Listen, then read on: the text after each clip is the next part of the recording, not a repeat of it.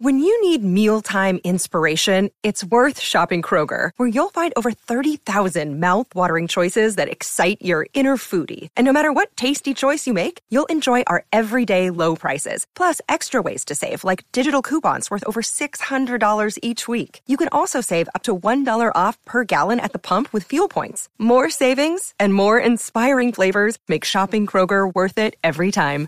Kroger, fresh for everyone. Fuel restrictions apply. This episode is brought to you by Reese's Peanut Butter Cups. In breaking news, leading scientists worldwide are conducting experiments to determine if Reese's Peanut Butter Cups are the perfect combination of peanut butter and chocolate. However, it appears the study was inconclusive, as the scientists couldn't help but eat all the Reese's. Because when you want something sweet, you can't do better than Reese's. Find Reese's now at a store near you. From sponsoring cultural events to partnering on community projects, creating youth programs to supporting first responders, at MidAmerican Energy, caring about our community goes beyond keeping the lights on. It's about being obsessively relentlessly at your service. Learn more at midamericanenergy.com slash social.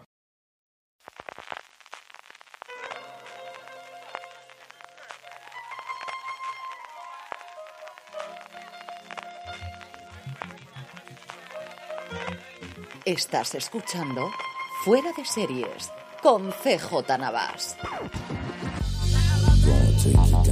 Bienvenidos a Streaming, el programa de diario de Fuera de Series, en el que un servidor CJ Navas te trae todas las noticias, comentarios y curiosidades del mundo de las series de televisión. Hoy, un día más, eh, bueno, el patrocinador del programa eres tú, y es que realizando tus compras en Amazon desde amazon.fueradeseries.com, a ti te costará lo mismo y a nosotros nos estarás ayudando. Un día más, unos premios más. Saltamos de Estados Unidos y nos venimos a casa, y es que hoy se han dado a conocer los nominados a los premios MIM Series, los premios que se dan en el festival que tendrá lugar este diciembre, como es tradicional en, en eh, Madrid. El 21 de diciembre en el Hotel Puerto América con la cena de gala es cuando se entregarán los premios. Unos premios que ya han sido totalmente, eh, bueno, patrocinados e impulsados por Dama, que le está comiendo totalmente la tostada, al menos en materia de visual, a la SGAE en los últimos tiempos. Está en absolutamente toda la, la Sociedad de Gestión de Derechos.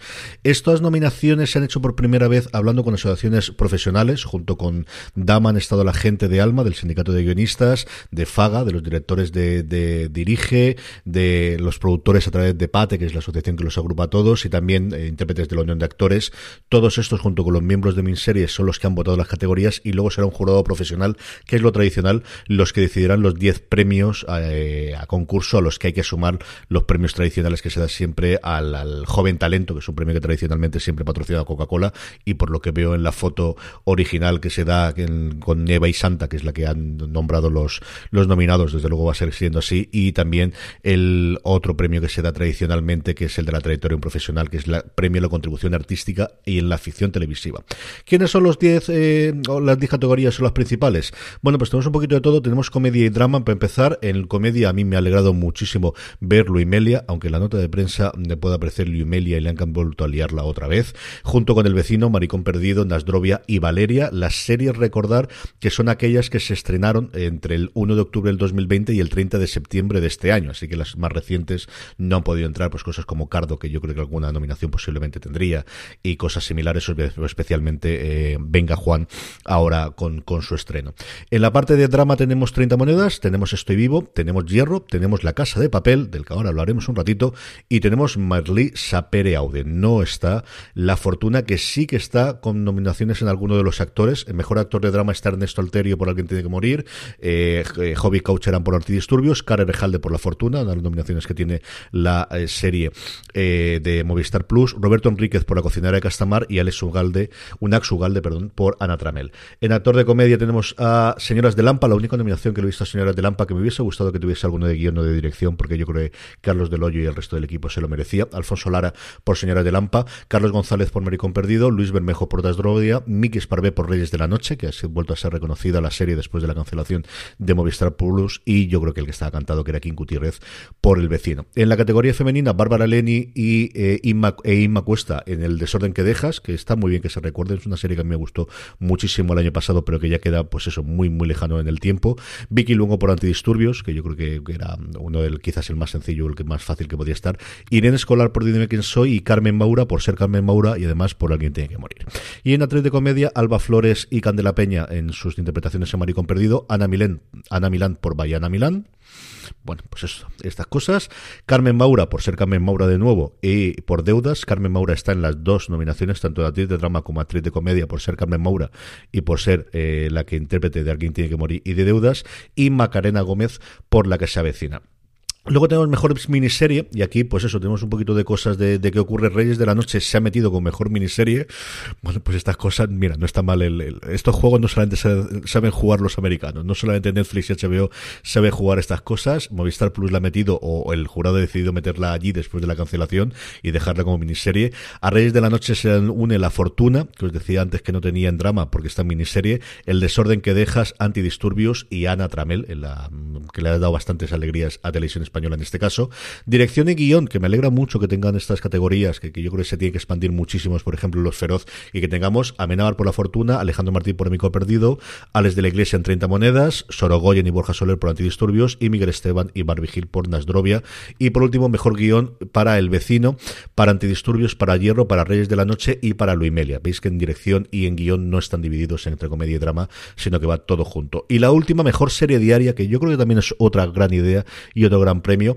Tenemos a Mares para siempre, tenemos Mercado Central, tenemos Servir y Proteger y tenemos Acacias 38. Así que pleno de televisión española con todas sus eh, series de sobremesa y mejores series diarias, junto con eh, la infatigable Amares para siempre de A3 Media Televisión, en colaboración con Diagonal Televisión, como os decía. Los premios los conoceremos todos, como os decía antes, el 21 de diciembre y toda la gente que estéis en Madrid o que aprovechéis las Navidades para acercaros al Madrid. Normalmente la cena de gala es último día, así que esto anuncia que durante la semana anterior, una vez pasado el puente, tendrá lugar el miniseries que vale mucho la pena. Tenemos estrenos, tenemos premiers, hay pases de hay pases de distintas series. Eh, conforme tengamos la eh, que va a ser finalmente el programa, lo diremos aquí en streaming y lo pondremos también en la página web. Más cositas. Bueno, hoy la noticia del Twitterverso mm, seriéfilo y especialmente de la crítica de series no tenía otra cosa que el mundo de Netflix y de la de la casa de papel. Si el Twitter universo general eh, estaba a vueltas con Netflix por el, lo que todos conocéis de los presupuestos entre Esquerra Republicana de Cataluña y el PSOE y si el 6% para arriba y el 6% para abajo, los nuestros un poquito más modesto y es que, para ponernos en situación, ayer se hizo la premier en Madrid. La presentación de la casa de papel ayer en Madrid se hizo en dos tandas. Por la mañana estaban convocados los medios de prensa para reunirse y hablar con los creadores y compartir el equipo pues del legado de la serie, de qué esperaban para última temporada, de qué ocurría y, de si hay continuación o no, porque todo el mundo tenía el run run detrás de que especialmente con el personaje de Berlín se podría hacer un spin-off. Y allí todo fueron pues evasivas y largas de sí, lo estamos pensando, podemos verlo, a encontrar varios tweets de gente con las respuestas concretas en este línea de bueno, pues estamos viéndolo, sí, es posible, porque no, podría ser y tal. El caso es que por la tarde-noche había ya la premier con su alfombra roja, con, convocado los medios em, gráficos para hacer fotografías, para hacer sus cosas, para comentarlos. Volvieron a entrevistar y a, preguntar a muchos en la propia alfombra roja acerca de un posible spin-off. Bueno, no, no sabemos nada, no hay nada. Sí, no cantaría, pero estas cosas, tal, no sé cuántos. Entonces, la primera en la frente es que una vez que acaba eso, eh, lo que ocurría era un evento con la presentación y un evento fan, que es una cosa que las cadenas y las plataformas eh, hacen recientemente, hacen sus concursos en, las redes sociales, Invitan a gente, yo creo que está muy bien esta parte, pero no había sido reservado para la prensa, que la dejaron atrás y sí que tenían todos los fans. Y ya esa es una primera pasote. Pero ya el gran agravante y el gran, cuando la cosa se torció definitivamente, es cuando en la propia presentación impuesta de largo se anuncia oficialmente que existe ese spin-off de Berlín, veremos si es centrado en el personaje, en su hijo o exactamente qué, y con un tráiler ya preparado para lanzarlo que se lanzó por redes sociales.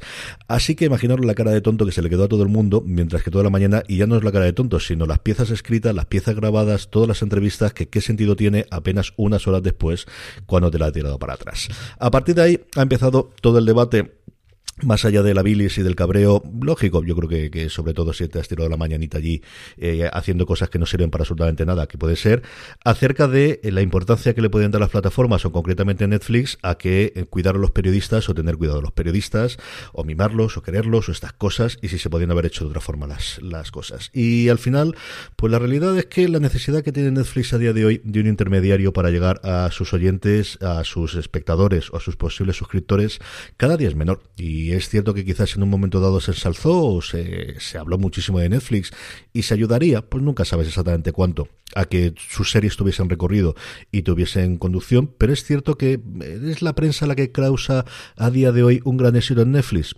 Yo me acostumbraría a decir que no. Pues es posible que ayude a que se descubran cosas como Boyar Horseman, a que se descubran pequeñas joyas escondidas, pero no creo que haya ninguna ayuda, por ejemplo, con el juego de calamar o incluso recientemente, o incluso por tirarnos un poquito más atrás y no ir al último gran éxito, con eh, Gambito de Dama. No es una serie que la crítica hablase especialmente de ella, el juego de calamar desde luego que no lo ha sido, ha ido todo a rebufo, y es que al final Netflix, entre por un lado la comunicación directa que le permite las redes sociales, el efecto amplificador que especialmente en España han conseguido colgando esos grandes carteles más o menos polémicos o buscando esa polémica en las grandes ciudades, que más que el efecto de la propia valla es la que la gente la comente en internet y a partir de ahí corra la voz. Y especialmente, pues el mejor lugar donde se puede promocionar cualquier serie o cualquier película a día de hoy, que es la entrada de Netflix. O sea, no hay mejor lugar, yo lo digo siempre a mis alumnos en clase, de el mejor lugar, si a mí me dijesen tienes todo el dinero del mundo y vas a promocionar tu película, tu corto o tu serie donde querrías, el que no me venden, que es la entrada de Netflix.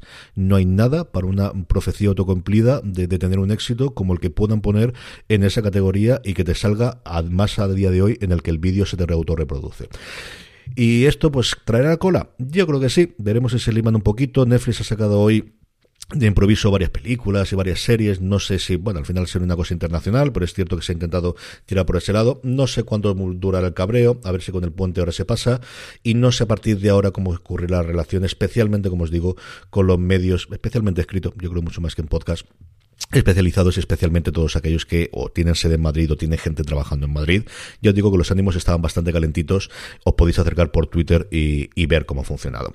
Mm, dejando aparte esta de aquí, pues dos anuncios de dos series interesantes que se han anunciado hoy. Hoy, por un lado, Apple, que ha anunciado que dentro del acuerdo que tiene firmado con Alfonso Cuarón, ya sabéis, Apple solo quiere gente conocida detrás de la cámara o delante de la cámara, y aquí tiene las dos.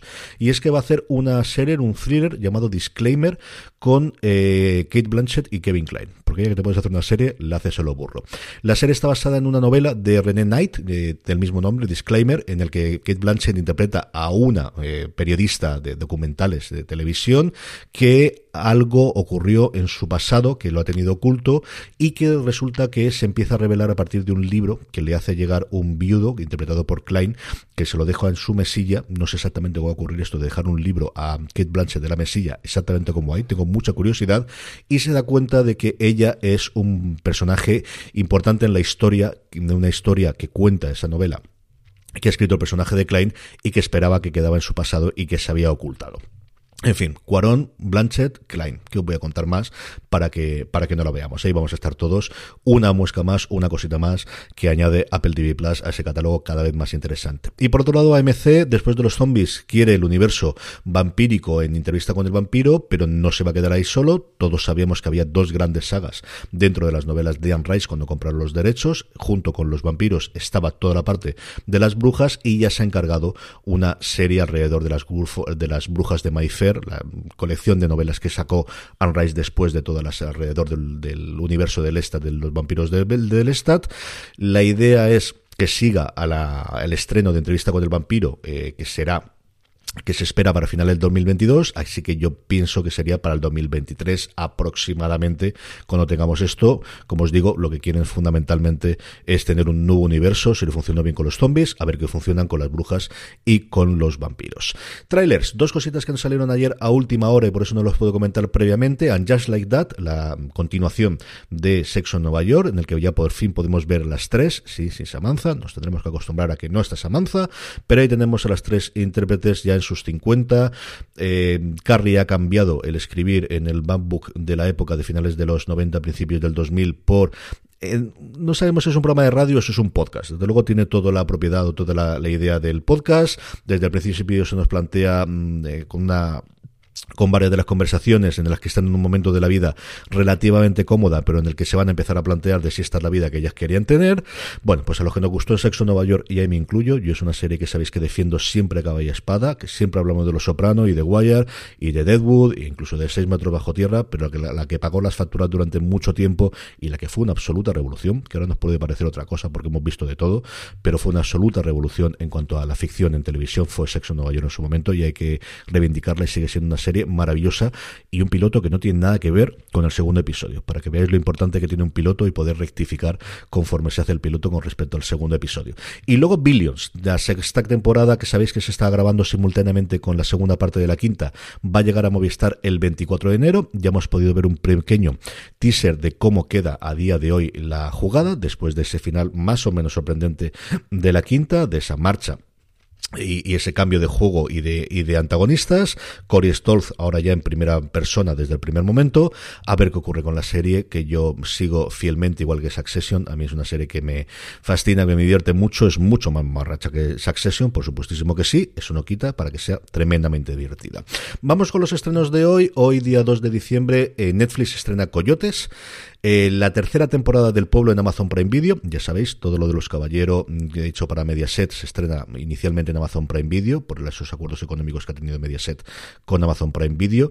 Amazon Prime Video, por favor, cambiarle el nombre, dejarlo en una palabra, dos como mucho. Esto de tener que decir siempre Amazon Prime Video al final llega a costar bastante. Partisan, la serie premiada como mejor serie internacional en los últimos o con el Emmy Internacional recientemente, llega a Sundance Televisión y luego Café para muy cafeteros para aquellos que os guste las series, los procedimentales tercera temporada en Fox de FBI Most Wanted, así que Ahí la tenemos para poder verla. Y por último, la buena noticia, que la podía haber metido perfectamente en noticias, pero es que me hacía mucha ilusión, es que por fin se va a adaptar Headhunters de John Esbo. John Esbo, para aquellos que no conozcáis, es un um, autor de, los últimos 10-15 años más conocidos del Nordic Noir. Es uno de posiblemente mis autores favoritos de eh, thriller, eh, especialmente de, thriller nórdico. Headhunters es una novela que en su momento a mí me gustó mucho, que yo recuerdo anunciar hace como 8 años eh, en fuera de series porque se iba a hacer una una, película para televisión o HBO estaba en, vías de adaptarla para televisión, aquello desapareció como en tantos otros proyectos y ahora sí que va a hacer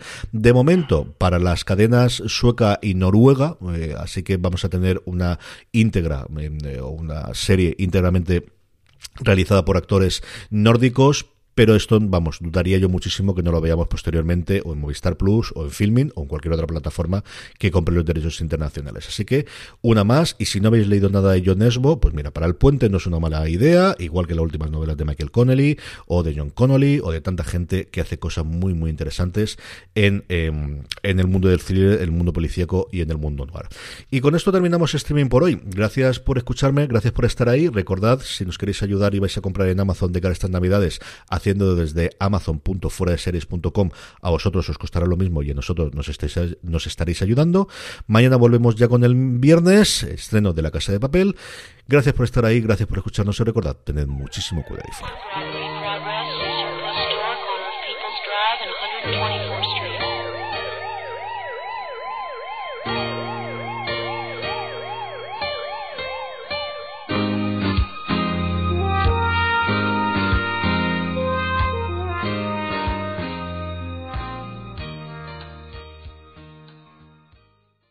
As fall fills up with activities and obligations, even a small time saver can feel like a big help. Grammarly is an all in one writing tool that makes clear, concise communication easier than ever, so you can finish your work earlier and head off to family dinners, social events, and fall weddings. Grammarly is free to download and works where you do, so every project gets finished quicker.